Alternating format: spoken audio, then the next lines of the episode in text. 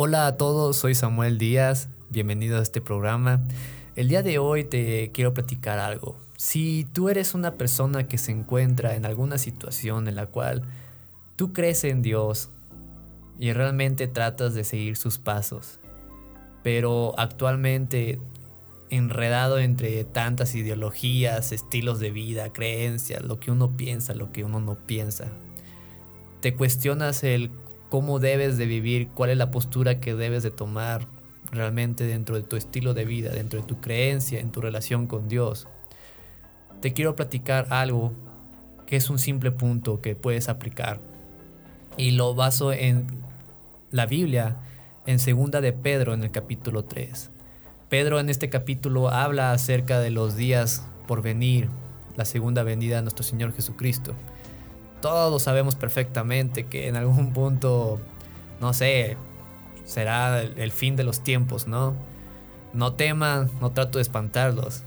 Todos tenemos una vida que debemos de vivir y la conclusión es la muerte para cualquier ser vivo que exista.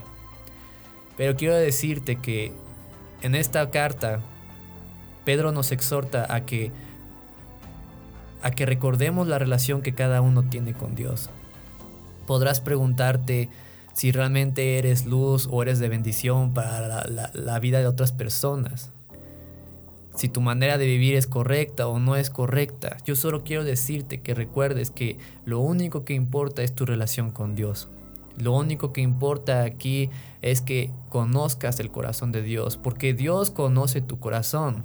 Dios sabe perfectamente y la Biblia nos dice esto, Dios escudriña nuestros corazones y sabe perfectamente cuáles son nuestras intenciones.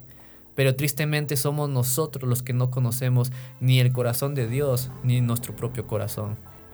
Entonces no importa lo que las demás personas piensen, no importa las circunstancias de vida que estés pasando, si estás pasando por fracasos, frustraciones o sufrimientos, lo que importa aquí es tu relación con Dios. Entonces conoce tu corazón, Conoce el corazón de Dios. Cuestiona más bien tu relación con Él, la manera en cómo tú estás viviendo. Porque a, Dios lo único que le importa es eso, no lo que hay en el mundo o lo que el mundo te ofrece. Cuídense mucho, los amamos. Chao, chao.